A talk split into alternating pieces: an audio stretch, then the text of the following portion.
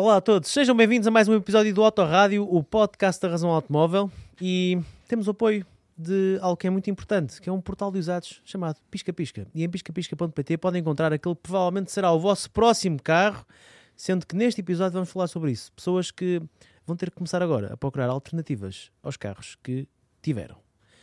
Comigo tem o Guilherme Costa, o Fernando Gomes e o Miguel Dias, que são os ilustres convidados hum, de mim, o vosso anfitrião de hoje, Diogo Teixeira, neste que é o 19 episódio do Autorádio. Depois de atingirmos maioridade, estamos quase a chegar ao 20 e depois ao 21 será a maioridade em muitos dos estados, salvo erro, nos Estados Unidos, em que uh, para conduzir uh, ou para beber ou por outra coisa qualquer é preciso ter beber. 21 anos. Para beber.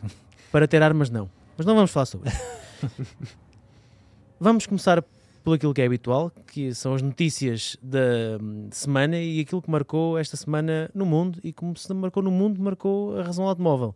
E em primeiro lugar, uh, quero questionar aqui o Guilherme. Guilherme, ouvi dizer que há peças que valem milhões em Portugal e que a economia portuguesa está, segundo aquilo que tu escreveste, a reboque, estou a colocar umas aspas, mas é uma boa, um bom adjetivo para quando estamos a falar de peças, a reboque dos componentes de automóveis. Porquê é que a economia portuguesa está a ser puxada por isto? Em primeiro lugar, uh, boa tarde ou bom dia a todos aqueles que nos estão a ouvir. Uh, dá um título de giro, não dá? Uh, a, indústria, aliás, a economia portuguesa está a reboque da indústria automóvel. É importante dizer que, efetivamente, o automóvel vale 20% da receita fiscal.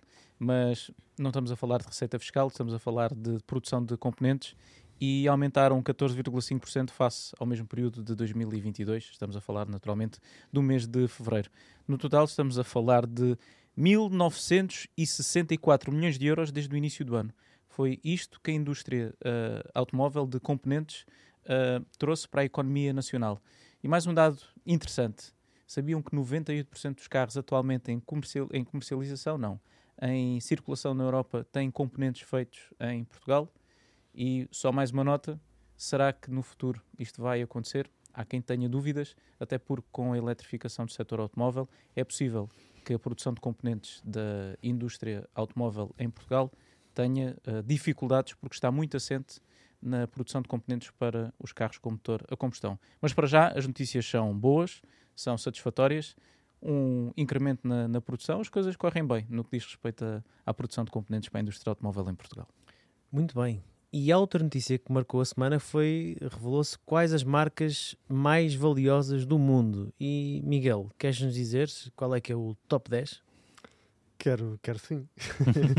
então, um, ehm, como tu disseste, saiu um novo ranking feito pela Brand Finance um, ehm, que reúne, de certa maneira, aqui as marcas automóveis mais valiosas do mundo, como estamos agora aqui a ver no ecrã. Quem está apenas a ouvir, convido-vos mais tarde a passarem pelo nosso canal de YouTube para que possam ver este gráfico do top 10 das marcas mais valiosas do mundo. E a liderar está a Tesla, com uma avaliação total que ronda aqui os 60 mil milhões de euros. E são números impressionantes. E importa aqui dizer que a Tesla deu aqui um salto de de terceiro para primeiro lugar. A marca liderada por, por Elon Musk no ano passado tinha fechado o pódio e este ano assume mesmo uh, a liderança de um top 10 que conta aqui com a Mercedes no segundo lugar, conta com a Toyota em terceiro, que no ano passado liderava, e depois temos aqui a BMW em quarto, a Porsche em quinto, a Volkswagen em sexto, a Honda em sétimo, a Ford em oitavo, a Hyundai em nono e por fim a fechar o top 10 temos a Audi. E há aqui uh, uma, uma. Isto é um bom indicador não só para a Tesla, mas isto é um top 10 e, ao que parece, também um bom indicador para marcas que entraram agora para este pódio, como é o caso, salvo erro, da Audi, certo? Não entrou para o pódio, mas entrou para, para, para o top 10. 10. Para o pódio, desculpem. Para este pódio, vamos, se o pódio tivesse 10 lugares, peço desculpa aos nossos ouvintes, porque o pódio tem 3 claro. uh, e, e, isso isto é claramente um erro. Mas se o pódio tivesse 10 lugares, a Audi estaria no último lugar deste pódio de 10 lugares. Mas, mas pronto, sim, no top 10, Audi, que não sei qual é a posição que estava anteriormente. Estava em 11 primeiro. estava à porta do Foi um salto 10. pequeno, mas é um salto importante. Mas nota-se nota que, este, que este estudo permeia as marcas que mais estão a apostar na eletrificação. Um, o que não deixa de ser curioso é que marcas que têm um volume de vendas muito, mas mesmo muito superior a marcas como a Tesla, que não, não vende, na verdade, globalmente tanto assim. Não, não me recordo agora quanto é que vendeu em 2022, mas sei que ficou abaixo do um, objetivo. Sim, 1 milhão e 300 mil carros, um algo assim, um pouco mais. E temos, temos a Ford, temos a Toyota, temos a Volkswagen, que vendem muito mais, mas uh, que não se traduz num valor de marca, porque há aqui uma valorização, naturalmente, da, da percepção de qual vai ser o futuro do automóvel e de marcas que estão mais ou menos preparadas para, para isto. E a Tesla tem sido uma, uma constante nestas valorizações daquilo que poderá ser o futuro do, do automóvel. Só, só para complementar aquilo que estavas a dizer, eh, no ano passado a Tesla vendeu 1 milhão e 313 mil, mil carros e a Toyota vendeu um bocadinho mais de 10 milhões. É, Pouca coisa. É, é uma diferença. Mais milhão, menos é uma diferença pequenina. É, exato. Há um destaque nesta lista das marcas, eh, do valor das marcas, que não na lista top 10, mas sobre uma marca que foi, cresceu mais rápido e que nos remete para um mercado que não é um mercado europeu, é um mercado que está fora e que já falamos aqui que poderá ser uma ameaça. Foi uma marca chinesa que é Socom, salvo melhor uh, leitura, não, não sei falar uh, outra, outras línguas desse, desse, desse canto do mundo, tanto, mas parece-me bem.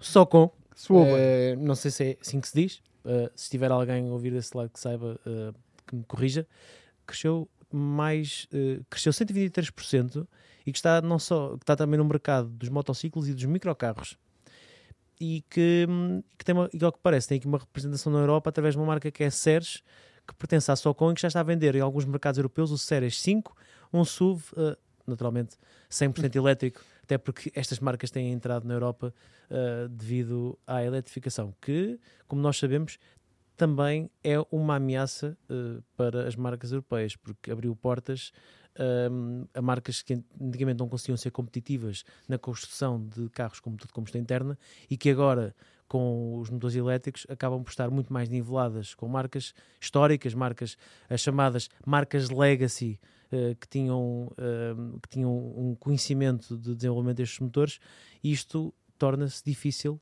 para estas marcas de gerir e vamos ver como é que se desenvolve no futuro. Estamos muito atentos para perceber o impacto, algo que também já foi falado aqui, sobre esta entrada de marcas chinesas na Europa. E a lista de marcas que crescem mais rápido também tem outros destaques, não é, Miguel? Sim, um, ehm, temos aqui a Lamborghini com 123%, curiosamente o mesmo que é Socom, Socom um, temos a Alpine, que também é uma marca que tem, que tem crescido de forma rápida e, e, e de forma sólida, diria eu, e que tem, tem planos muito interessantes para, para os próximos anos, com um catálogo bastante mais dilatado e que muito provavelmente vai fazer com que este crescimento seja ainda mais, mais rápido. Depois temos também aqui marcas como a, como a Acura, como a Hora, a Mahindra, a BID, e também vamos falar da BID daqui a, daqui a pouco, uh, a Tesla, e, e, temos também aqui a, a, a Rolls-Royce, que apesar de ter uma produção, nós sabemos que é muito exclusiva, muito limitada, um, ehm, basta vender aqui algumas unidades a mais que, que estes números levam logo aqui uma, uma diferença muito, aqui, muito no, significativa. No caso da Rolls-Royce, acho que é o efeito uh, Cullinan do SUV, que Sim. a Rolls-Royce também dá a bater todos os anos recordes de vendas, muito graças ao, ao Cullinan e deve também de alguma forma ter contribuído para esse resultado. Muito bem. E Fernando, hum. já que estás a falar, uh, lembro-me agora de. Toma, é isso mesmo. E agora, já que estás a falar, Fernando, agora lembro-me aqui de um ponto muito importante e que também marcou esta semana, que foi uma notícia da Toyota. A Toyota apresentou o, o, uns planos eh, bastante alargados ao nível da eletrificação uhum. e foi a primeira vez que hum, o novo diretor executivo da Toyota teve a oportunidade de mostrar uh, ao, ao vivo e a cores quais as suas ideias para o futuro desta marca. O que é que nos podes dizer sobre isso? É, mesmo antes dele tomar o lugar de Akio Toyoda, o seu antecessor, uh, ele já tinha referido que a eletrificação ia ganhar um novo ímpeto na, na, na Toyota. E, e, agora temos números concretos. Essencialmente, ele definiu uma meta de vender um milhão e meio de elétricos por ano em 2026, o que é um número, tendo em conta que o ano passado a Toyota só vendeu 25 mil carros elétricos, estamos a ver aqui a, a, a tarefa herculeana que a Toyota tem, que, tem pela frente. Mas para isso eles também vão precisar de muito mais carros elétricos e já, já anunciaram mais 10 carros elétricos nos próximos 3 anos. Que, ou seja, vamos ver aqui uma expansão enorme uh, na oferta elétrica da Toyota e sobretudo também da Lexus, porque a Lexus ainda tem planos mais ambiciosos e a Lexus quer se tornar 100% elétrica uh, até o final da década, se não estou em erro. É, 2035. 2035. Não, é... 2030 é na, é na Europa. Em 2030 quer ser Exa 100% elétrica na, na é Europa. Global. Em, em global 2035. Exatamente. Como é que, e como é que estes automóveis se vão desenvolver? Eh, em que base, em que, em que plataforma? Uh, a Toyota neste momento só tem uma plataforma que é chamada ETNGA, uh, mas eles, além de irem evoluir esta plataforma para fazer mais elétricos, e estão mais modelos previstos com base nessa plataforma, eles também já têm planos para desenvolver plataformas exclusivamente para modelos elétricos. Porque a ETNGA é, não me enganei, a ETNGA eh, é baseada numa plataforma para modelos de para carros de combustão, ou seja, é uma adaptação de uma plataforma já existente. E, uh, e, e até receberam algumas críticas por causa disso, porque não consegue aquelas eficiências que a gente conhece de outras plataformas, como por exemplo a, a MEB da Volkswagen, Uh, e então eles estão, estão a planear desenvolver uh, uma, nova, uma plataforma de raiz só para modelos elétricos. Agora, não querendo saindo, saindo aqui um bocadinho desta. Deixem-me só ver aqui o meu fio, que está-me a querer uh, provocar uma rasteira. Ok. Um, não querendo sair desta questão da Toyota, querendo ficar por aqui, não pela notícia, porque acho que a notícia, provavelmente, quem nos segue já teve a oportunidade de ver. Vocês acham que a Toyota está a chegar tarde esta festa? Ou acham que uh, uh, ou acham que é o tempo certo, Guilherme? Bem, em primeiro lugar, uh, importa fazer justiça à Toyota. No que diz respeito à eletrificação, eles foram os primeiros a chegar à festa, em 1997 com o Prius.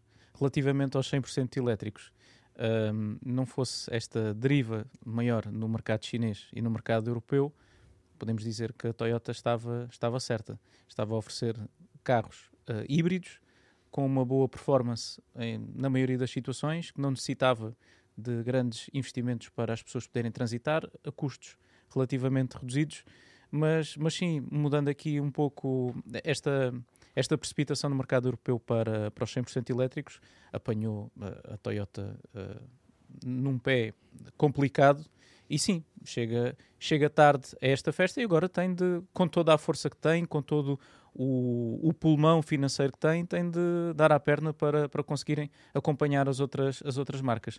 Eu acredito muito sinceramente que a Toyota vai conseguir uh, superar esta, esta, esta fase e, e, que no futuro vamos mais. Eles, já, eles anteciparam grande parte dos planos que, que tinham. Isto mostra a capacidade da Toyota. Ok, vamos mudar Sim. de rumo e um Leviathan daquele tamanho, a maior marca do, do mundo, ou uma das maiores, conseguir desta forma dizer: olha, vamos antecipar todas as nossas. Uh, todas as nossas, uh, todos os nossos lançamentos, às vezes em 4 anos, diz muito da capacidade da Toyota em termos técnicos e industriais. Fernando, a Toyota nesta, nesta fase em que uhum. quer entrar, neste acelerar da eletrificação, parece que vai buscar muitas ideias a outra marca. Ou pelo menos do ponto de vista da produção, poderá fazê-lo. Abre-se aqui. Uh, Estou a falar da... De, dos mega... Pá, eu confesso que não li ainda nada sobre, sobre isso. Eu, eu, sei quais são as marcas que já, já estão a planear usar, uh, ou seja... Já está assinado até. Há marcas que já... Sim, contextualizando, ou seja, a Tesla, a Tesla está a inovar muito na, na, na, na linha de produção, uh, com, com, novas, com novas tecnologias, de modo a conseguir também baixar os custos de produção dos automóveis elétricos, que é muito elevado. Sobretudo devido às baterias, que podem valer quase, nos carros mais pequenos, sobretudo, podem valer até 50% do valor total do carro. E, e, nós vimos há uns tempos uh, na, no Investors Day da Tesla eles a mostrarem uh, uh, essas algumas dessas tecnologias, como a questão dos mega castings, que é basicamente máquinas gigantes de, de moldes de injeção, desculpem, em, em, alumínio, que dá para fazer, em vez de andar a, fazer corte e costura de várias peças, conseguimos produzir peças muito grandes de uma só vez, o que vai permitir eliminar dezenas de robôs na, na linha de produção. Não funcionar, atenção, o que é curioso, é eliminar robôs. Uh, e, e, outras marcas agora já viram que aquilo poderá realmente funcionar. Uh, e temos marcas como a Volvo, uh, provavelmente a Mercedes, a Volkswagen também, se não estou em erro, t- estão a pensar usar essa. Não, algumas já confirmaram. A Volvo já A confirmou. Volvo já confirmou. A Volvo já, confirmou assinou que vai um usar. contrato uma empresa suíça para fornecer estas máquinas de mega casting É, que injeta nos moldes ah, o metal, É, sim, o alumínio, E- no- no- sobretudo alumínio. sim. sobretudo alumínio, e sai de lá uma peça ah, Completa. praticamente completa. E com isto há menos robôs de soldadura, há menos Exato. cortes, há menos prensas, e tudo isto aumenta muito a eficiência de uma linha de, de produção. Ou seja, é possível produzir-se mais barato e mais rápido. A ideia é essa, exatamente. Muito Ou seja, bem. tempo Na- é dinheiro. Ah, aliás, só para como comparação, o objetivo da Tesla é- é produzir um carro a cada 10 horas, basicamente, um carro elétrico a cada 10 horas, enquanto hoje em dia, hoje, ah, na maioria das marcas, ah, como- acho que deram, eu li um artigo sobre isso, Na razão automóvel, eventualmente. provavelmente. Ah, havia uma referência na Volkswagen que acho que estavam a, durar, a, demorar mais de 20 horas para produzir um ID3. Não confundir com o número de carros que sai à porta da fábrica. Não, não, isto é uma, isto é uma, uma estamos aqui a fazer uma conta para É- quem nos está a ouvir, diferente. Uma coisa é o processo de produção completo de um automóvel, desde o momento em que entra na linha de produção até que sai. Exatamente. Outra coisa é estarem à porta a contar um, Não. dois, três. É uma coisa diferente. Não, isto é, é- é demonstrar basicamente a eficiência da linha de produção. E isso é muito importante porque tempo, tempo é dinheiro, como se chama dizer, como se dizer é muito. Então, numa, numa fábrica é, é, fundamental essa métrica. Há uma fábrica que eu gostava muito de visitar, que é a maior fábrica do mundo, pertence à Hyundai. Uh, e eles têm uma fábrica do mundo de automóveis, saem lá centenas de milhares de carros, e gostava de ver aquilo tipo um tubo e os carros assim.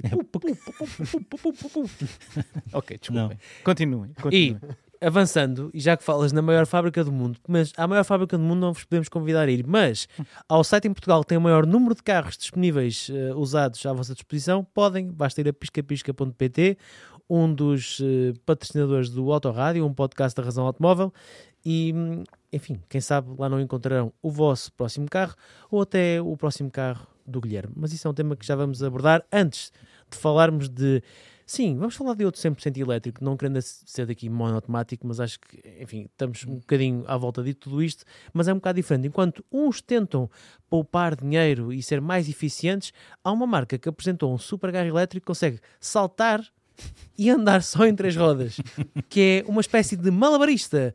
E provavelmente, quem sabe, se estiver alguém a ouvir desse lado do Circo Cardinali, pode estar aqui uma excelente aquisição para os vossos próximos espetáculos o BYD uh, Yang Wang U9. O teu, o teu cantonês ou chinês, não sei como é que se, eh, está ótimo. Eu, eu estava fortíssimo. curioso, eu estava curioso para perceber como é que tu ias ler isto, mas acho que sim, acho que saíste bem. Costuma-se dizer que o, é, poderá ser belo e amarelo, mas não, uh, é mais amarelo.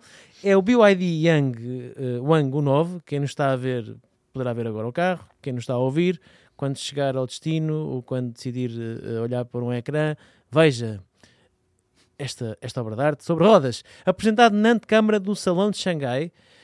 Um, tem um sistema de suspensão inédito uh, que chama-se Disus X ou Disus X, dependendo depois uh, em que país estamos a, a, ler isto, e faz lembrar os Citroëns de outros tempos, segundo escreve a Razão Automóvel, com os seus sistemas de suspensão hidropneumática. Sim, essa, essa, essa relação com a Citroën é o facto de a, a, a BYD ter mostrado um vídeo do carro a andar em três rodas que é uma imagem muito típica, que associamos muito às suspensões hidro, hidropneumáticas da Citroën, sobretudo do DS, que de, olha, vamos ver esse vídeo que vai agora passar. Mas este carro tem mais alguns truques. O que mais este me impressionou, mais do que o facto de ele conseguir andar em três rodas, uh, e aí está ele a andar em três Exato. rodas, é o facto do carro conseguir saltar. Qual é que é o objetivo prático disto? Uh, não sei, autonivelamento da carroçaria numa condição mais esportiva, afinal de contas isto é um, um super carro, um hipercarro com mil, 1100 cavalos, acho que é esta Yeah. a potência anunciada, tem, acho Uhum. que tem um motor elétrico por cada roda, mas aquilo que mais me impressionou foi ver o carro a saltar e, e a dançar. Uh, É, mas ah, um, é difícil não achar graça a isto. Tem- Ou tem o design piada. do carro não acho Mas assim Eu estou graça. extremamente entusiasmado com isto. Eu, mas temos, temos eh, por- qual será o carro- próximo passo? carros aos saltinhos, temos alguns artigos no. Temos carros Na saltinhos automóvel. Na, na Califórnia. Muito. Se não, não é bem esses, mas Também é temos da Mercedes, da. Mercedes. A Mer- É o sistema da Mercedes também permite, Ah, sim, sim, sim. até para, para no GLS, não estou em erro, que até permite eh, o carro escapar de buracos ou uma coisa assim qualquer quando está a fazer todo o terreno. Isto para concluirmos que aqueles que não estiverem, que não estiverem convencidos com os 100% elétricos, pelo menos as suas habilidades eh, de eh, ginasta, poderão dançarino? encontrar, aliás, e dançarino. E dança- Veja-se. Exatamente. Quem estiver a ver, veja só este carro a dançar. É de facto impressionante. Falando Este das agora vai especificações- saltar. Pumba, saltou. E agora em em câmara lenta. Slow motion. Bum, bum. Não, é que levanta as quatro rodas do ar. Depois levanta. Recomendo toda a gente a ver. Espetáculo. Muito bem. Falando do, do sistema elétrico, muito rapidamente, quatro motores, um por cada roda, como disse o Guilherme, 1100 cavalos, 1280 Nm e os 0 a 100 km por hora num tempo que é relativamente eh, comum hoje em dia. Pronto, é menos de 2 segundos. Quem é que está a contar, não é? Na verdade.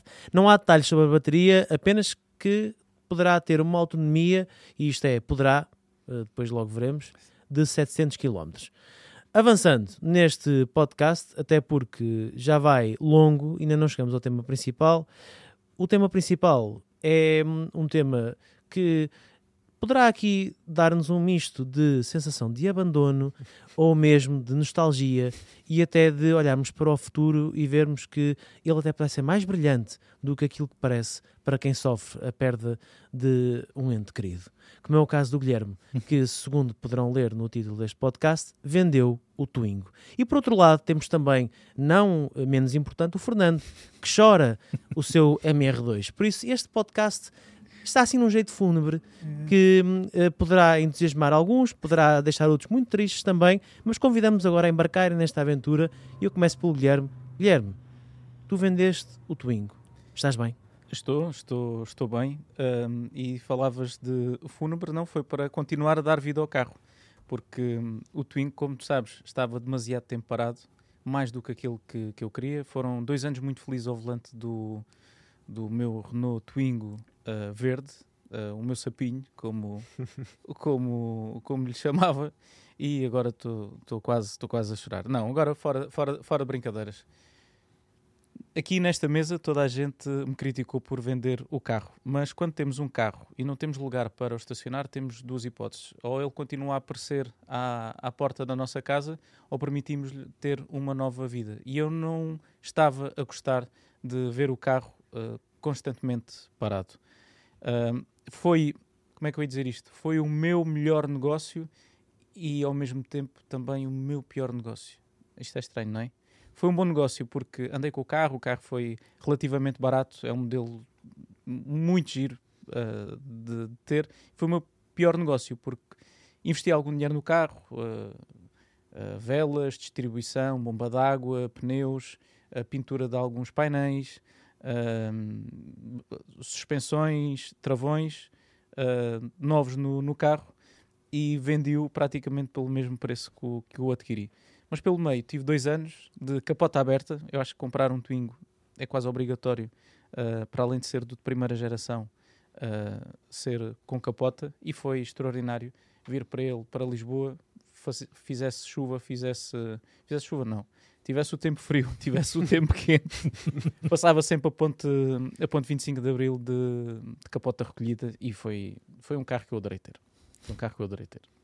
O que, o que é que vocês. eh, Vamos falar em primeiro lugar. Não sei se alguém desse, desse lado que nos está a ouvir tem memórias dos seus carros que vendeu, mas deixe-nos um comentário, seja aqui, seja no Instagram, para nós num próximo podcast podermos falar sobre isso. Vamos falar sobre as vossas dores.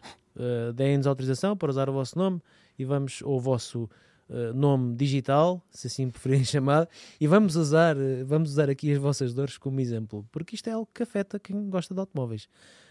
Fernando, uh, aliás, não, Fernando, não vou que o Fernando está a chorar o carro dele. Miguel, o que é que tu, daquilo que tens de, de experiência com o, de ver o Twingo do Guilherme, quão, uh, quão, quão achas que foi uma má decisão o Guilherme desfazer-se do carro? Eu acho que foi uma péssima decisão. É Péssima. Até porque eu vendi o carro sem consultar ninguém, ele queria-me comprar o carro e Muito provavelmente eu, eu, eu, eu tinha ficado com o Twingo. Não sabia disso. Eh, portanto, foi uma péssima decisão.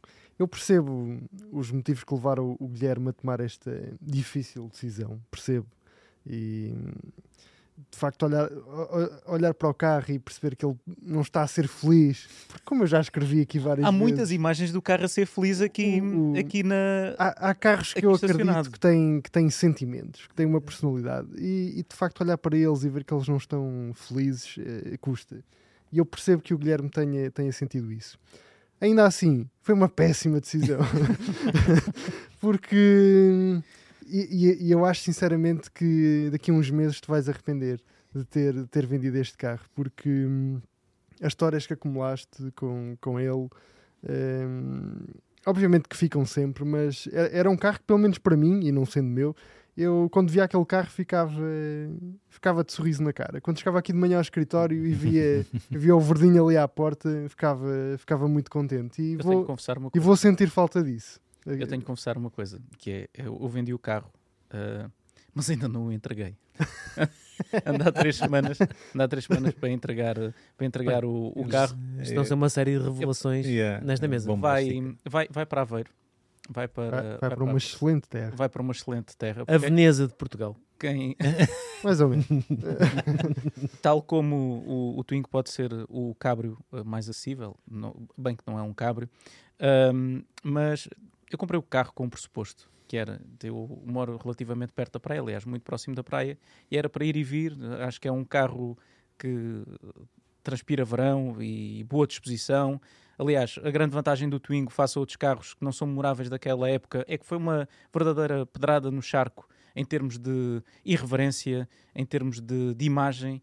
Uh, Nota-se que, que Renault arriscou ali efetivamente e fez um carro numa altura em que os carros eram todos muito cinzentinhos. Fez um carro agradável, parece, parece um animal de, de estimação. E por ser uma espécie de animal de estimação, eu decidi, eu decidi vendê-lo. Depois havia algumas coisas que me estavam a causar algum transtorno. A dificuldade, e isto é um, um alerta para as marcas francesas, a dificuldade que é encontrar peças para estes carros. Uh, frisos das, das janelas, dificílimo de encontrar. Tampões, dificílimo de encontrar. Algumas peças para o interior do Twingo, difíceis de encontrar e que parecem prestar ao, ao, ao sol. E como vocês sabem, eu gosto de ter os carros uh, impecáveis, impecáveis. Mas estava a ser difícil manter o carro no estado em que eu queria que ele estivesse. E a falta de tempo também me obrigou uh, a vendê-lo. Estou triste, mas sinto que a minha história com os Twingos não vai acabar por aqui e que mais cedo ou mais tarde, a menos que os valores dos Twingos continuem a aumentar, como tem aumentado, até porque o carro fez agora 30 anos, espero no futuro voltar a ter, a ter um Twingo. E falando da história do Twingo, um, e tendo em conta que estás de- a sofrer um momento uh, mais nostálgico, vamos também aumentar essa nostalgia. Eu convidava o Fernando Hum. para nos falar um pouco da história deste pequeno uh, modelo francês, daquilo que souberes. Sim. Daquilo que souberes. Sei que sabes detalhes. algumas curiosidades. Há, há, sei algumas curiosidades. Ah, mas eu já detalhes, ouvi detalhes. hoje. Sim. Eu já ouvi hoje e gostava que tu esclarecesses os nossos ouvintes e quem nos está a ver sobre Certo. algumas coisas sobre este carro. Mas como o Guilherme disse, foi uma pedrada no charco quando o carro foi lançado em 93. Uh, curiosidade número um. E esta tem piada, eu não, eu não tinha contado, mas lembra-me agora que estava aqui a, a relembrar as histórias sobre o carro. Não é aquilo dos bancos, pois não, nós já sabemos. Uh, é não, os fazer. bancos, sim. Não, temos, temos, aliás, temos Nunca um experimentei. Nunca experimentei. Já não tenho idade para essas aventuras. Não, mas uh, é, muito o conforto. é curioso que ele- o, o carro tem aquele aspecto fofinho, que é um termo técnico, atenção, em design, fofinho. Uh, Muito técnico. muito técnico. Uh, e o carro, quando foi concebido, estava a, ser, estava a ser pensado para um público mais feminino, mais juvenil, mas uh, nos primeiros tempos, quem mais comprava o carro eram senhores nos, na- de, nos seus 40, muito conservadores, mas adoravam o carro, o que tem, tem alguma piada. Outro dado curioso do carro é o facto de nunca ter tido uma cor branca, o que é uma, foi uma imposição do, do chefe de design da altura, o senhor Patrick Lecomin, acho que é assim que se diz, acho que não estou a assassinar o homem do senhor, uh, que, de- porque a cor branca eh, costuma ser a cor mais vendida, em, ou pelo menos naquela altura era a cor mais comum em França, uh, e ele já estava farto de ver carros brancos na rua, então disse, o, o meu Twingo não vai ter cor branca nenhuma, então não há Twingos de cor branca, à exceção de alguns pedidos especiais, como nós falamos há pouco tempo do, de um Twingo preparado para a polícia, e claro, pronto, tinha cor- as cores da polícia. Mas eh, para particulares nunca houve a cor branca. Muito bem, eu- apoio essa decisão, envolvidos 30 anos do lançamento do carro, porque foi preciso coragem e, e um, Patrick Lequemin, é assim acho que sim. Um, O vosso francês é impressionante. é impressionante. É, muito, muito impressionante, excelente. impressionante, Diogo. Uh, mas uh, é, um, é um responsável que ficou conhecido por decisões muito ousadas e arriscadas na história da, da Renault. Uh, temos, temos, este, temos o Twingo, temos o Velsatis, temos uh, todos, O Velsatis dava uma história, dava uma história interessante. temos todos estes né? modelos. Sim, o Avantime, o, o- os Megane, a segunda geração do Megane também foi muito. O Avantime foi tão à, à frente do tempo que ainda não chegou o tempo do Avantime. é, é. É um carro do qual eu sou um bocadinho crítico. Nunca cheguei a conseguir gostar do, do carro, nem, nem ao dia de hoje. O, o Twingo, eu acho que cresce em todos nós. Ah, e o carro é super agradável de conduzir. Anda Olha, pouco, Uma mas curiosidade sobre o Twingo: o autor do, do projeto, ou seja, o Patrick Lecomin, o chefe de design, logo ele tem uma equipa de designers, mas o, o, o designer que realmente desenhou as linhas do carro é atualmente o diretor de design da Lancia, que também, eh, uma marca que também vai renascer em breve. Ah. Eh, E agora não me lembro, Pois não me lembro o nome. Vai, vai renascer em breve e se vocês chegaram até aqui, ficam a saber que uh, depois de amanhã, ou seja, sábado, nós vamos estar em Milão para assistir à revelação do primeiro protótipo desta nova uh, Lancia, que vai voltar uh, e para infelicidade de muitos daqueles que estão desse lado a ouvir, certamente, vai voltar como uma marca que vai naturalmente uh, vender modelos uh, a 100% elétricos. Isso poderá ser para uns uma infelicidade, para outros uma apenas algo que hoje é, não digo que é mais do mesmo, mas uh, seria claro. inevitável quase tendo em conta que é o que está a acontecer com todas as marcas. Mas, independentemente do que está debaixo do capô deste protótipo da Lancia, vamos conhecê-lo no sábado, dia 15 de Abril, e hum, eu vou estar em Milão e vou fazer um vídeo com o carro. E vocês vão poder vê-lo no nosso canal de YouTube. No exclusivo, razão automóvel. Fica- vou estar lá com o fica- Pedro, que está muito entusiasmado porque vai a Milão para comer uh, risoto, que é, não sei se sabem, e é uma questão gastronómica. O, a Itália é conhecida pelas massas e pelas pizzas, mas a região uh, de Milão é conhecida pelo arroz. Uh, é aqui algo muito importante e que vocês também aprendem neste autorrádio. Vocês já sabiam disso, vocês? Aqui na mesa? Não, não, não fazia mínima não fazia a mínima ideia. Pensam em Itália e pensam arroz e massa, haha, bom, não. Ferrari, Lamborghini, haha. Ferrari e Lamborghini, exatamente. Uh, mas arroz, Tenho, tenho um pedido para te fazer. Já que introduziste gastronomia, permite-me também introduzir um, o panettone Não, o- também é típico um, um novo segmento neste autorrádio, fazendo aqui um à parte no, no, no Twingo, porque vendi um carro, mas comprei um livro. comprei um livro que quero. a mesma coisa. É- é- Esta é quase uma, um, um momento. Uh, Há comentador de Jornal comentador. da Noite. Exatamente. Só que aquilo que eu Não és o Marcos recomendar- Mendes nem o Marcelo Rebelo de Sousa. Não. Não. És o Guilherme Eu- Costa. O, Guilherme, o menino Guilherme Costa. Então diga-nos, Guilherme, qual é que foi o livro? Qual é os, os traz livros, não traz? Trago, trago livros hoje. Hoje trago um livro fantástico que eh, está agora na minha mesa de cabeceira. Eh, Devorei-o numa noite. Eh, as suas magníficas páginas, que são 600, 700, não, são só 47 páginas. e, acho, e recomendo a todos vocês que estão aí desse lado, quem não nos está a ver, está-nos apenas a ouvir. É um livro cujo título é A Ciência dos Carros, um livro de descobertas. É um livro infantil da Disney, do, do, do Carros, do, com o Faísca McQueen. E tem. Comprei este livro a pensar no, no meu filho e no, no futuro breve eu vou fazer tudo para que ele goste de automóveis. Espero que ele venha a gostar. Se não gostar, bem, paciência, vamos ter de, vamos ter uma conversa. Mas reparem, mas reparem como este livro tem inclusivamente a explicação dos quatro tempos de um motor: admissão, explosão, compressão e escape. Tudo explicado. Uh, depois tem as diferenças entre uma uh, tração dianteira, tração traseira, tração às quatro rodas. É Tudo explicado de forma muito simples e eu acho que isto é uma grande ferramenta de qualquer pai para tentar converter o seu filho uh, aos automóveis. Portanto, fica aqui a nossa sugestão: A Ciência dos Carros, um livro de descobertas. Muito bem. E termino. Se desse lado nos estão a ouvir e se querem enviar livros para o podcast Razão Automóvel, podem enviar um e-mail para podcast.razãoautomóvel.com e quem sabe, quem sabe esse livro não aparecerá aqui num podcast uh, disponível no YouTube, no Spotify, em Apple Podcasts ou mesmo entrará na nossa vasta biblioteca. E agora, continuando a questão do Twingo, vocês disseram duas vezes que foi uma pedrada no charco e agora o Twingo do Guilherme vai ser uma pedrada no charco das Salinas de Aveiro. Porque ficaste sem ele. Guilherme, uh, não estás arrependido apesar de não teres entregue o carro? Não, não isto, isto, repara, eu não entreguei o carro, foi por impossibilidade e quando vendi o, vendi o carro disse logo, olha, uh, eu não vou conseguir entregar o carro porque gostava de fazer um vídeo com, com o carro e entretanto tem sido difícil devido à, à nossa, à nossa agenda. Mas, mas não, muito, não. Uma agenda muito, muito complicada, muito, muito difícil. Não tem sido fácil, é que nem nos fins de semana nós estamos em casa. Tu este sábado vais estar, vais estar em Milão para, para a Lancia, eu vou estar até sexta-feira num evento da, da apresentação da BID, onde vai ser revelados os detalhes desta marca chinesa que vai chegar ao mercado, ao mercado, ao mercado nacional. E depois vais para e isto não são desculpas. E depois vais para. Ah, é verdade, já me esqueci. Depois disso. chegas. Depois chego e vou e para. vais diretamente para o Algarve para o WEC. Para o WEC, exatamente, para o Mundial de Resistência, onde vamos ver os carros que este ano vão estar na, na, na centésima edição das 24 Horas de Le Mans a, a competirem num do, numa das provas do calendário do Mundial de, de Resistência. Centésima, centésima edição das 24 Horas de Le Mans que nós também vamos uh, ter a felicidade de assistir ao Vive a Cores. Vai ser uma, vai ser, vai ser fantástico, vai ser fantástico. Mas voltando à, à, tua questão, não estou, não estou arrependido porque sei que o carro vai, vai, vai estar em boas mãos. É uma pessoa que já tem um MX5 na garagem. Uh, o interesse nos Twingos uh, está, está a aumentar. Acho que nunca esteve tão, tão elevado.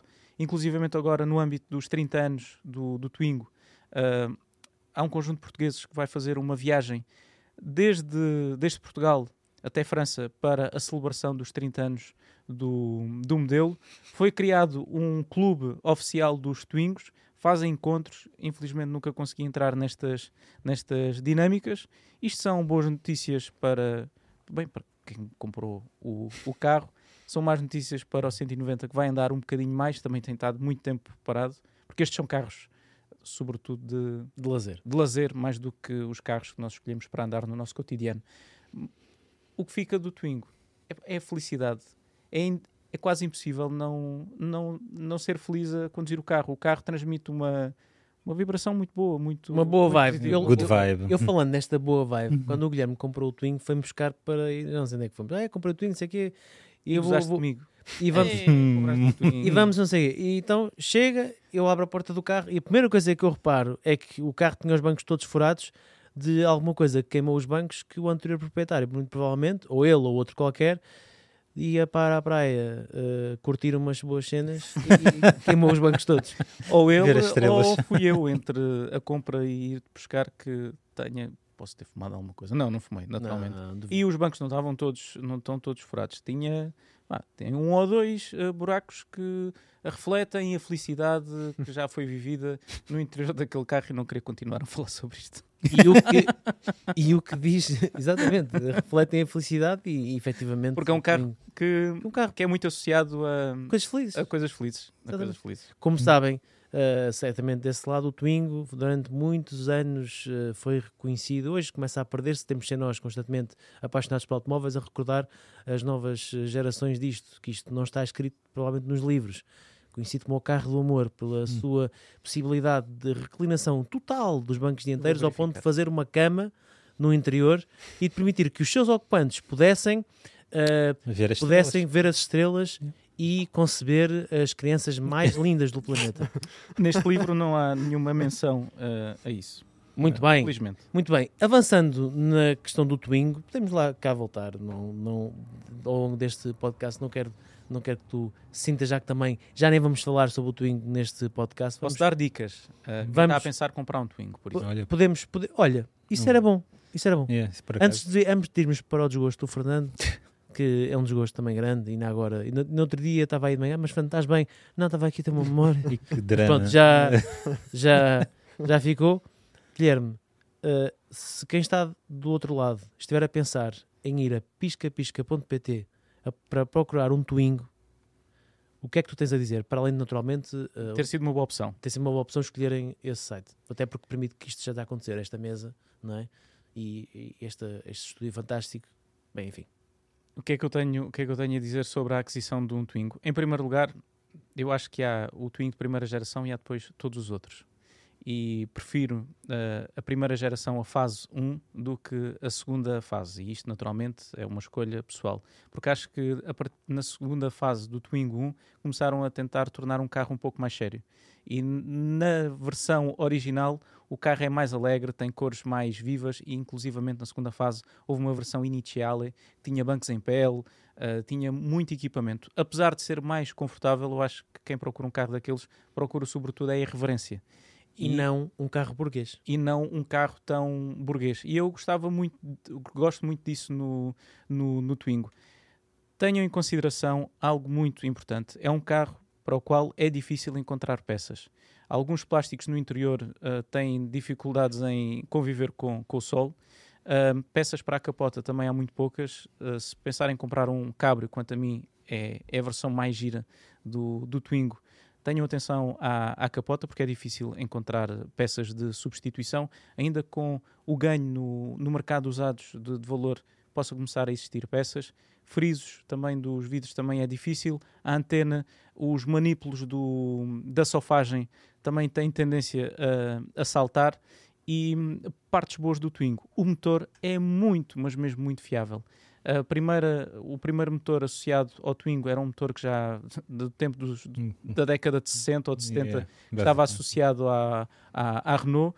Uh, depois, creio que em 95 foi introduzido um motor 1200 de 8 válvulas, que é o motor que tem o meu. É um motor excelente, uh, também muito fiável e já anda verdadeiramente o carro. Vocês praticamente conduziram todos o, o carro. O carro andava relativamente bem e tinha consumos muito mais baixos do que o Twingo lançado em 1993 e depois, uh, creio que em 1999 é introduzida a versão 16 válvulas, que era é melhor, anda, anda mais, mas eu acho que o ponto de repousada, por assim dizer, do, do Twingo encontra-se na, na, na primeira fase da primeira geração e todas as restantes uh, gerações do, do Twingo, um, eu não sei o que, é que você, o que é que vocês acham, mas acho que tornou-se um carro demasiado sério. O primeiro deviam ter continuado com aquela a fórmula. Na segunda geração, mai- parece mais um, um Clio do que propriamente um Twingo. E acho que perdeu um bocadinho a sua essência. Muito bem, já percebemos que o Guilherme eh, deixa muitas memórias para trás eh, com o Twingo, boas memórias que vai certamente revisitar eh, de quando em vez. E hum, uma pergunta final para o Guilherme, de resposta sim ou não. Achas que vais voltar a ter um Twingo na garagem? Acho. Muito bem. Fica aqui o testemunho de Guilherme Costa, a dizer que vai provavelmente ter um Twingo na garagem outra vez. Por isso, vejam só o impacto que este carro teve na vida Mas- dele.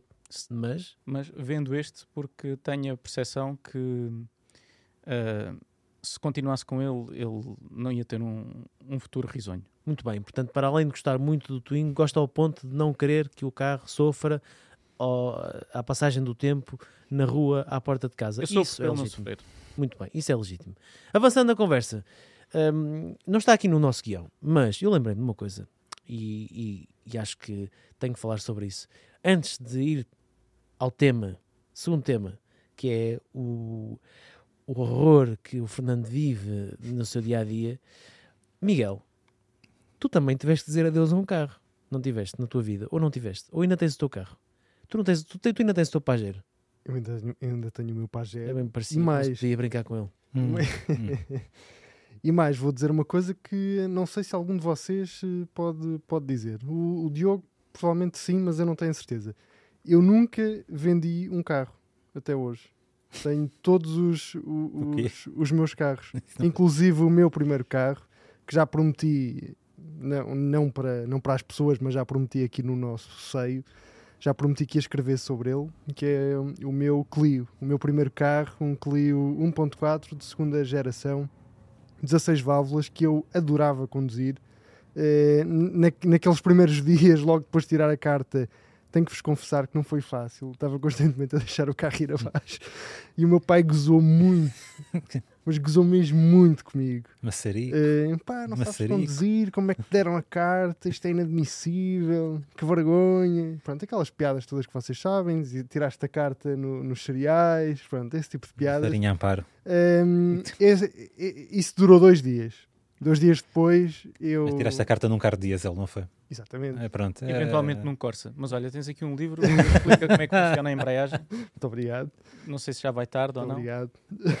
Ó Miguel, diz-me uma coisa: esse Clio funciona? Este Clio funciona, eh, é um carro que está neste momento com a minha mãe, ela usa-o praticamente todos os dias. Portanto, é um carro que de vez em quando eu ainda faço questão de, de conduzir. Foi o carro que me acompanhou eh, nos três anos em que, em que, estive, em que estive a estudar eh, em Viseu. Portanto, eu fiz muitos quilómetros com ele. Tal como o Guilherme e o seu Twingo, se calhar com um bocadinho menos de, de glamour, mas também fui muito feliz com, com aquele carro. E, e sim, tem, tenho esta particularidade de nunca ter vendido nenhum, nenhum carro. É a primeira vez que eu ouço o glamour e twing na mesma frase, mas Não, há uma primeira vez não. para tudo. Mas eu, mas eu acho que. o- e, e não quero estar aqui a, a desviar-me do, do alinhamento que o Diogo definiu, mas voltando só aqui um bocadinho ao, ao, ao Twingo, para fechar, prometo. O Twingo tinha, tinha e tem algum glamour. Eu acho, eh, sobretudo numa, numa cor gira como, como o teu e, e com um interior divertido, descapotável, e acho que são três coisas que quem quiser comprar um tem mesmo, mas mesmo que respeitar. Uma cor divertida, um interior divertido e, e capota. E só, só aqui uma, uma curiosidade. hum, eu não sei se vocês sabem qual é a origem do nome Twingo. Só, só aqui para fechar isto. Al- Alguém aqui na mesa Por acaso sabe? não, por Não. acaso não sei. Não, elucida-nos.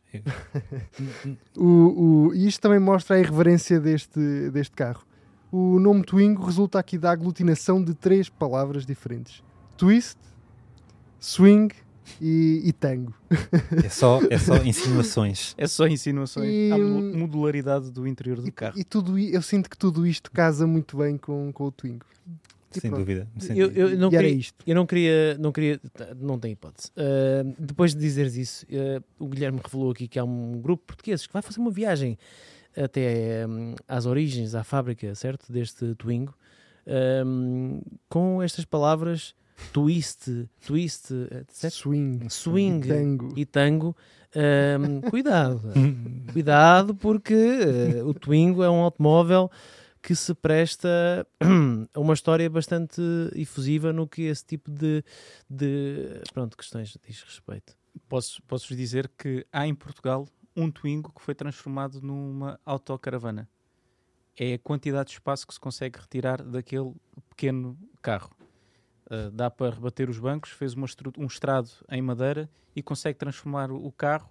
Uh, tem uma página de Instagram e, e tudo, que agora não me recordo o, o nome, mas conseguiu transformar um carro numa autocaravana e a ideia uh, de- deste, do proprietário deste Twingo português, sendo este proprietário brasileiro, é dar uma volta ao mundo no carro. Com um twin. Extraordinário. O Twingo é português, mas o proprietário é brasileiro. E quer dar uma volta ao mundo. E quer dar uma volta ao mundo. Portanto, é o Twingo mais internacional que provavelmente já se viu. E poderá, aliás, poderá ser o Twingo mais internacional. Mas muito bem, eh, eu, Miguel, obrigado por, esse, por essa parte, foi, foi bastante interessante. Mas agora, passando aqui para uma eh, parte também, continuando nesta tristeza que é nós deliverarmos os nossos carros, e, e respondendo à tua pergunta, Miguel, não, eu também nunca vendi um carro. Eu também, na verdade, eu nunca tive muitos carros. Hoje, felizmente, eh, consegui na minha vida, eh, a partir de determinada idade, começar a comprar os meus carros, mas até há bem pouco tempo não tinha essa possibilidade. E, e ia ficando com aquilo que, que, que tava- estava disponível. Um, e um dos carros uh, que me calhou uh, foi o primeiro carro que eu conduzi, foi um Citroën Saxo 1.1. Um, 1.1. Um, eu dizia 1.5, mas não era, não era o diesel, era 1.1 a gasolina, que era um carro.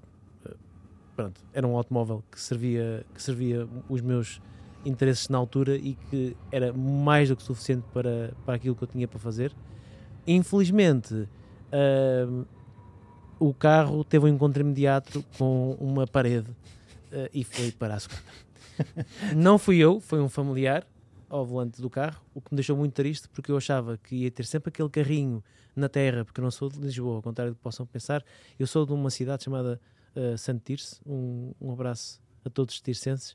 Um, e tinha o carro em casa e sempre que lá ia, dava umas voltas no carro. E até pedia transporte e tudo, tinha lá sempre carro para andar. Agora já não tenho.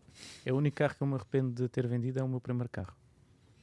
Eu não tenho esse arrependimento. Eu arrependo-me arrependo muito de ter vendido. Mas eu não me arrependo de não, de não o ter. Arrependo foi o, o, o, drama, o dramatismo. sim. Felizmente ninguém se magoou e correu tudo bem. E no final, o mais importante é nós que vamos lá dentro. Depois o resto é chapa, e não sei o quê. Bem, Até porque o carro era conhecido por ser muito seguro, não é? Não. Nem por isso. Mas, continuando, Fernando, fala-nos de uma coisa que eh, certamente muitas pessoas estão curiosas em saber. O Fernando, que é hum, uma pessoa calma, sempre muito ponderada quando fala e Muito. com muito conhecimento, como qualquer petrolhead que tem muito conhecimento, sempre fez também uma escolha bastante interessante do seu parque automóvel que foi rodando ao longo dos últimos anos. E um dos carros que mais se arrepende hoje de não ter é, por incrível que pareça, para um petrolhead, um Toyota, mas não é aqueles Toyotas que estão a pensar, é um Toyota de uma liga diferente. Completamente. A, a Toyota não faz só carros aborrecidos, como reza a, a fama, mas eh, eu fui dono de um Toyota MR2, terceira geração, o Roadster, que é um carro que é um, algo vil, exatamente. Ele está, e para quem está a ver, Fernando a conduzir. Não, não é Não o tu, Fernando a conduzir Ah, o, não. o carro, és? não. Ainda por tamanho cima, do cabelo. pelo eh, cabelo, parecia- isto. Mas, ah, não é louro. Ah, ok. não há, não há condições, eu vou-me embora. E... não, mas a cor é, é a mesma, por isso é que eu escolhi esta foto, porque é exatamente a cor do meu carro. Isto é uma versão inglesa, então, então o volante também está no sítio errado. Mas pronto, este Toyota MR2 que dentro dos fãs do Toyota MR2 é, é o, é o que a malta menos gosta porque vai contra eh, as origens do carro, que o carro nasceu como um Targa, eh, pronto. Eh, há aqui algumas algumas complicações ideológicas, por assim dizer. Muito bem. Mas o carro em si é, só posso dizer que é fantástico a muitos níveis. Eh, eu, eu, eu comprei este carro após ter tido um MX5 de primeira geração. O MX5 pôs o bichinho dos Roadsters, ágeis, leves, eh, só que o MR2 eleva tudo a um patamar, tenho que admitir, melhor que o MX5. Isso é que pode gerar alguma controvérsia, mas o, o- enquanto o MX5, hum, na maior parte dos casos, é um carro de passeio, divertido conduzir, o MR2 é para mim um, um verdadeiro desportivo, apesar de ser uma, uma criatura modesta. Eh, mas, e para já foi um salto grande relativamente ao MX5 que eu tive. Eu tive um MX5 com 90 cavalos, que era o mais básico de todos, e de repente tenho um carro com mais 50 cavalos com o mesmo peso. Ou seja, 140 cavalos debaixo do pé, faz sem ESP, sem controle de tração. É, é um carro muito interessante de conduzir. À chuva, imagino que seja também muito interessante. É assim, Motor central, motor central. motor, motor, cen- motor, motor central traseiro, mas curiosamente o único carro com que eu me despistei foi com o MX5. Por isso, quero dizer alguma coisa. Mas, eh, eh, e fui à chuva, curiosamente também. Eh, Não, Não muito não curioso. fico surpreendido. não, e não estava mesmo à espera. E nem sequer estava, e nem sequer estava hum, a abrir com o carro. Foi simplesmente a traseira. Deus, gostei de conhecer. Eu E decidiu seguir o, seu, decidiu con- seguir o seu rumo. Uh, com o MR2 tive sustos, com, tenho que admitir, mas uh, As coisas também passavam-se mais depressa com o MR2 do que com o MX5. uh, devido até à própria natureza do, do carro. O carro tem um motor atrás das costas, 58% do peso está lá atrás, o que é bastante. Então, quando ele largava, largava de forma muito mais imediata ou muito mais rápida do que o MX5 e tinha que estar pronto para segurar o carro. E apanhou-me desprevenido algumas vezes. Uh, ao contrário do Guilherme, ao contrário, não, desculpa, uh, como o Guilherme pode estar arrependido de vender o MR2, desculpa, o Twingo, Twingo. o Twingo. Ainda não comprei nenhum MR2, por acaso estou estou a ver aqui no pisca-pisca.pt Eh, os carros, os carros estão caríssimos. Mas Sim, o- os preços estão completamente absurdos. Eh, também já andei a ver e, e fico um bocado assustado com, com os preços que eu vejo. Um bocado é a favor. Eh, Mais vale, mais vale ver, porque é importante ver, sim, ver e mas ver e ver. Não faz sentido. depois, Não faz sentido. Até, até porque este carro, pronto, foi uma das razões pelo, pelo qual eu acabei por vendê-lo. Este carro que vinha com alguns problemas de origem. Eh, E vou aqui também, da mesma forma que não há só Toyotas aborrecidos, também há Toyotas que avariam. e este, e este é um duas revelações. bombásticas. como Bombásticos. assim? Como assim? Ahm, ora bem, o, o Toyota MR2 vinha equipado com um motor 1800 a gasolina, um 4 cilindros, e nós pensamos, temos um motor para a vida. VVTI, certo? Era o VVTi, que equipou muitos outros carros da Toyota, como o Toyota Celica, o último Toyota Celica uh, que, que, a Toyota fez. Um, só que aquele motor vinha com, uh, ou, ou, seja, a concepção do motor não, não, não, não foi a melhor. E o carro trazia alguns problemas de origem e que acabaram por dinamitar, por assim dizer, a fama do, do modelo e depois acabou por também, uh, de alguma forma, comprometer a carreira comercial do modelo. Uh, e o, um dos problemas mais graves tem a ver com os segmentos dentro dos cilindros, ou seja, aquilo que impede de haver, Guilherme, fuga, fuga de óleo. para a câmara de combustão? Exatamente. Os segmentos do carro tinham a tendência de ovalizar. Resultado. E, e o meu carro estava com esse problema quando eu comprei não sabia que ele estava com esse problema. Mas depois descobri que rapidamente. Ao fim de quanto tempo é que. É sempre assim. Pá, quando, quando começas a ver sair do escape, cada vez que tiras o pé do acelerador e começas a ver sair nuvens de fumo branco, tu pensas, bem, se calhar estou com algum problema no carro. Mas quando conduzi o carro a primeira vez e fiz o test drive, não, nada é disso assim. aconteceu. Podia, é podia ser também o pronúncio de uma boa notícia. Mas não, uh, papa, não, não, não, é, não habemos é. papa, não habemos papa, não, uh, não, não. Foi, foi muito triste. Aliás, o carro tinha outro problema, mas um dos donos anteriores já tinha resolvido esse problema. Porque este carro foi, foi vendido um pouco por todo o mundo eh, e no estado da Califórnia, eh, na altura, pelo menos, é, é, o estado da Califórnia ainda é, acho que ainda é hoje, o, o sítio do mundo com as normas anti-poluição mais exigentes do, do, planeta. E o Toyota MR2, para as cumprir, tinha um conjunto de, além do catalisador, tinha um conjunto de pré-catalisadores que eram muito, muito frágeis. Era um material cerâmico e eram muito frágeis.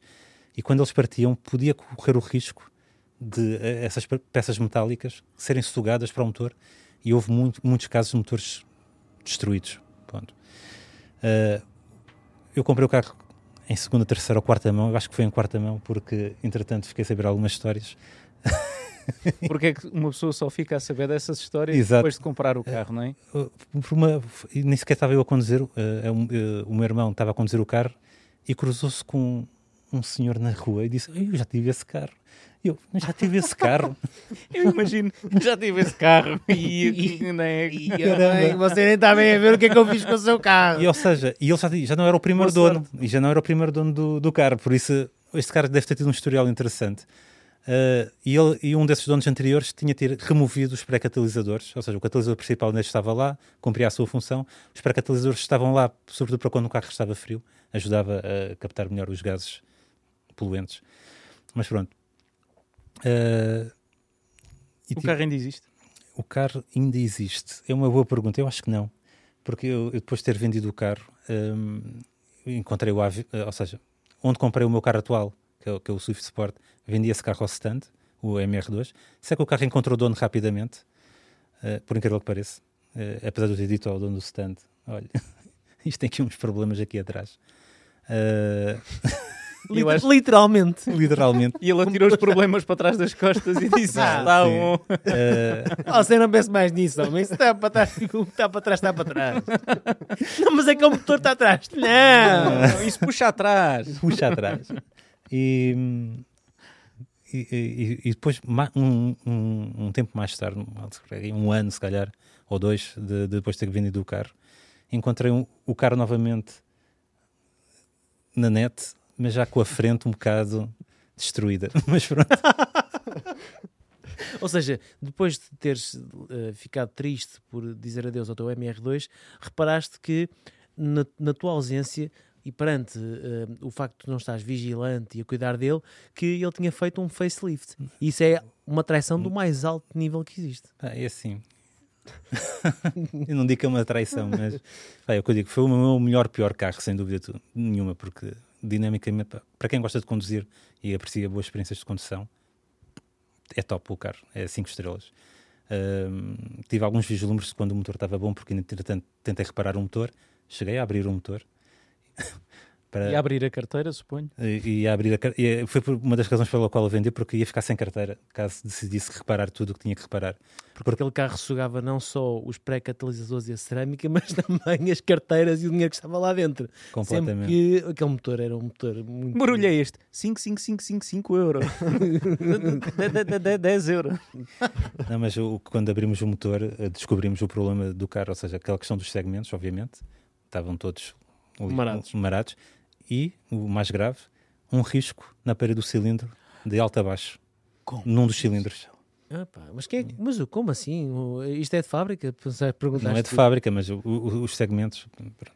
É, Está tudo foi. explicado. Mas, oh, oh, Fernando, nós estamos a rir da- dessa situação. da desgraça Tenho que alheia. perguntar, já passou tempo suficiente para podermos rir disto? Ou ainda as Não, eu- demasiado eu- vivas e ainda choras Eu Ah, o dinheiro que deixaste com esse MR2?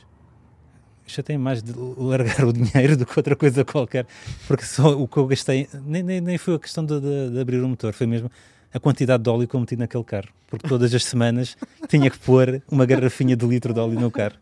Só para conseguir aguentá-lo, mas pronto. Pá, mas foi seja, muito chato. Ficamos a saber neste podcast que o Guilherme disse adeus a um carro onde poderia conceber provavelmente o seu próximo filho e que o Fernando disse adeus a uma fritadeira, basicamente, em que levava um litro de óleo por semana. E hum, Podia ter dois computadores de bordo.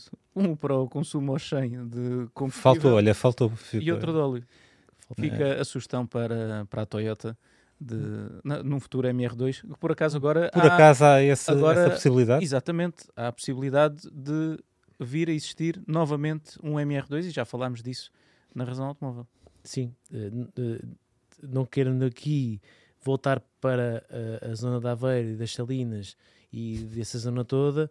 eh, aliás, desculpem, desfoquei-me agora no, no, no- no planeta. Não querendo voltar para Milão a falar do arroz, Caramba! eh, desculpem, mas para não dizer que isto é mais arroz, esse carro não vai ser 100% elétrico, ou vai? Não, não, Não, não. vai levar um motor de Suzuki, curiosamente. Boa.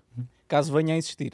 É isso, é, Podemos fazer apostas nesta mesa. Estávamos a falar de abrir a carteira, podíamos fazer ah, apostas. Não sei se isto é legal. Ah, entre amigos. Ok, pronto, a feijões. A feijões. A feijões. Pronto. se a Toyota vai ou não fazer eh, uma nova geração do Toyota MR2 em parceria com a Daihatsu e com a Suzuki, que vai fornecer um motor de 1 litro de capacidade. Este modelo poderá ter preços que se iniciam nos 20 mil euros, naturalmente não cá na Europa, mas no seu mercado de origem, no mercado eh, japonês.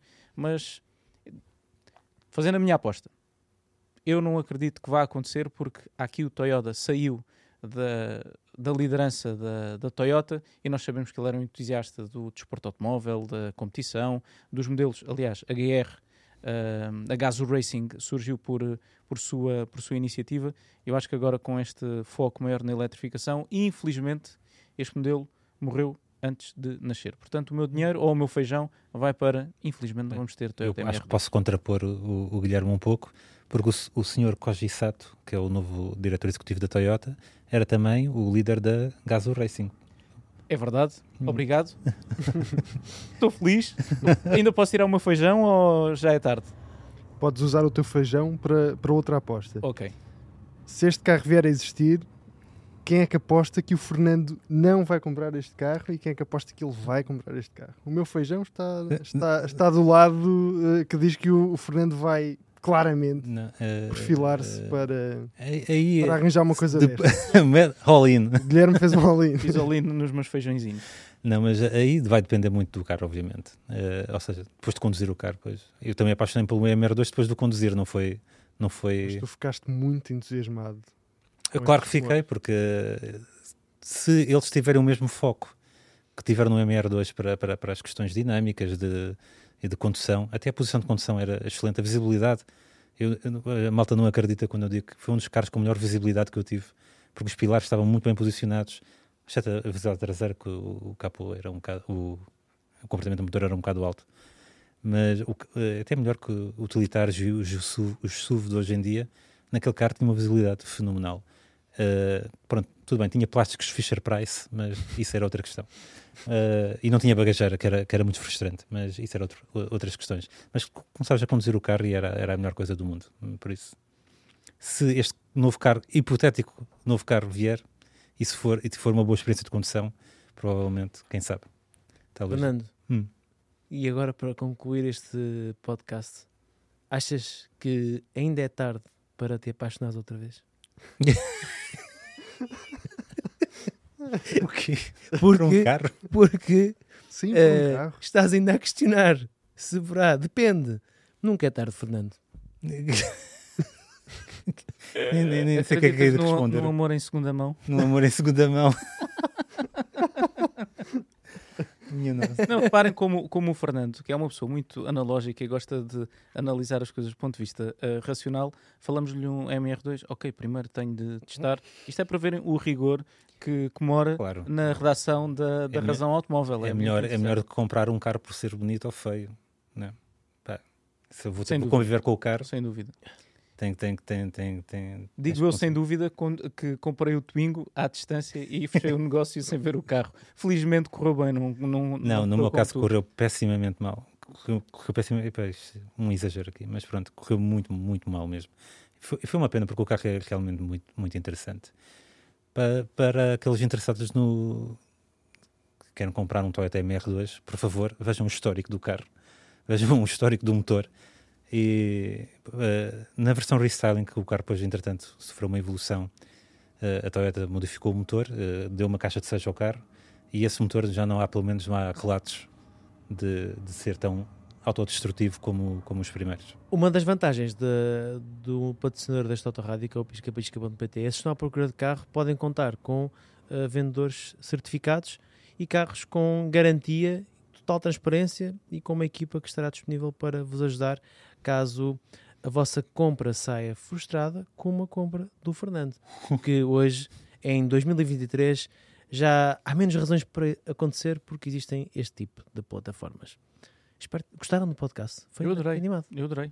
Falamos Foi de, bonito. falamos de amor, falamos de tempos que passaram, coisas que virão e as notícias que marcaram a semana no nosso website em razãoautomóvel.com. Eu gostei muito de estar na vossa presença, toda a gente, sem exceção. Miguel, espero que continues a conduzir o teu primeiro carro durante muito tempo. Fernando, encontrarás certamente paixão Um novo MR2. num novo MR2 e Guilherme, porque há amores que vão e que provavelmente voltam, tu estás certo, certa, certo certamente, aqui também seguindo o, o Fernando, estes, não é, um- não, é um- não é um pleonasmo, ainda não é, acho que não, é uma hiper, não é, mas pronto, não, É, vamos é um, deixar- é um reforçar. é um reforçar. é um reforçar. No dicionário acho que vou procurar. O que é que é um reforçar? Há amores que vão e que voltam e que o Twingo terá sempre um lugar na tua garagem no dia em que existir garagem para ele voltar. É, e pode ser que seja mais cedo até do que eu estou à espera. Estava, estava à espera que, que saísse daí outra frase. Felizmente, felizmente não, não saiu. Não, eu, eu estou-me a conter. Eu acho que fui demasiado, eh, em alguns momentos neste podcast, posso ter ferido algumas suscetibilidades. Se o fiz, lamento. Se gostaram, próxima semana temos encontro marcado aqui no podcast da Razão Automóvel. O podcast da Razão Automóvel é patrocinado pelo piscapisca.pt, a plataforma onde vocês podem encontrar, desculpem, encontrar, provavelmente, o vosso próximo carro e hum, até, quem sabe, guardar estas alegrias que viram hoje aqui para hum, a posteridade como o Guilherme, como o Fernando, o Miguel e eu também, apesar de hum, o primeiro carro que eu conduzi ter acabado contra um muro. E quero agradecer também ao Pedro e à Sofia que estão a coordenar toda esta emissão. Qualquer problema, já sabem, podcast.razãoautomóvel.com. O Pedro e a Sofia é que mandam, por isso a culpa, a culpa é deles, não é nossa. Nós somos inocentes nesta mesa. Obrigado, espero que esteja tudo bem convosco. Temos encontro marcado na próxima semana. Um abraço e até à próxima.